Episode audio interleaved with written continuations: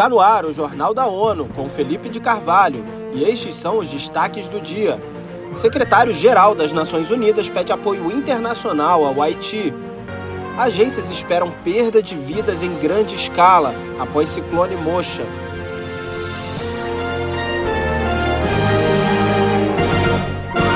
O secretário-geral das Nações Unidas disse observar uma espécie de impasse na estabilização do Haiti Antônio Guterres fez as declarações nesta segunda-feira em Kingston, na Jamaica, ao lado do primeiro-ministro Andrew Holness. Mais detalhes com Eleutério Guevani.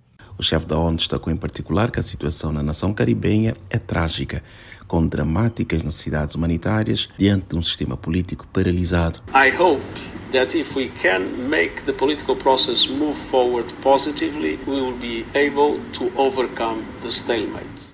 Após avaliar níveis de violência de gangues como absolutamente terríveis, o Estado-Geral disse que a expectativa é que haja apoio internacional para se fazer avançar positivamente o processo político que ajudará a ultrapassar o impasse. Da ONU News em Nova York, Eleutério Gavan. As Nações Unidas informaram que no primeiro trimestre deste ano, o número de episódios criminais dobrou em comparação com o mesmo período de 2022.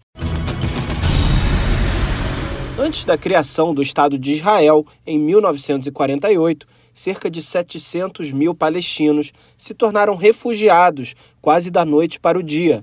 O deslocamento em massa foi chamado pelos palestinos de Nakba, que significa catástrofe na língua árabe. Mônica Grayley tem as informações. Em mensagem na ONU, a subsecretária de Política e Consolidação da Paz, Rosemary DiCarlo, afirmou que o fato tem uma importância para todos os palestinos ao redor do mundo. Numa reunião de alto nível sobre o aniversário em Nova York, ela disse que o legado dessa saída em massa segue inspirando esforços para uma solução duradoura para o conflito israelense-palestino. No ano passado, a Assembleia Geral da ONU adotou uma resolução para marcar a data.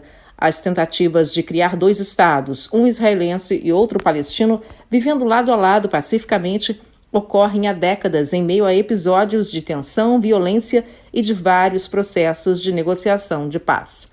Da ONU News em Nova York, Mônica Grayley. Ao tocar no assunto, de Carlo demonstrou preocupação profunda com a atual situação de expansão de assentamentos israelenses nos territórios palestinos. O mau tempo e o corte de telecomunicações dificultam a análise da magnitude da destruição após a passagem do ciclone Mocha por Myanmar, segundo as Nações Unidas.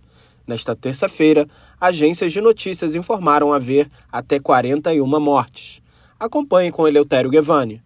O potencial é de danos amplos e um grande número de deslocados. Mais de 5 milhões e 400 mil pessoas podem estar na rota do ciclone, agora com cerca de 90 km por hora. As equipes humanitárias planeiam começar a trabalhar intensamente a partir desta quarta-feira, após a perda da intensidade da que é considerada uma das tempestades mais fortes que atravessa o país asiático e se move para o interior. O chefe da ONU em Myanmar, Ramanathan Balakrishnan, disse a jornalistas de Yangon que grupos de resgate se preparam para uma perda de vidas em grande escala devido ao mau tempo que chegou com força brutal. Da ONU News em Nova York, Eleutério Gavan.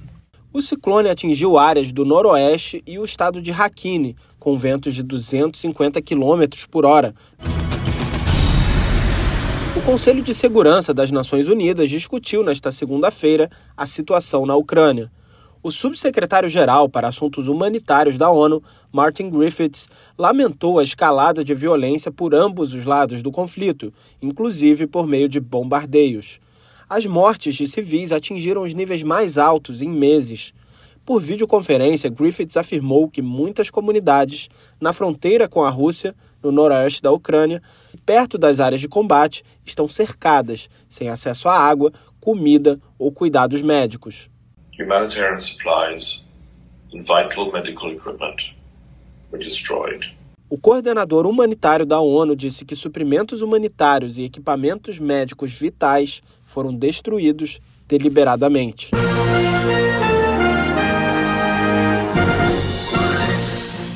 Este foi o Jornal da ONU. Mais informações na nossa página news.un.org/pt e nas nossas redes sociais. Siga a gente no Twitter, arroba ONONews.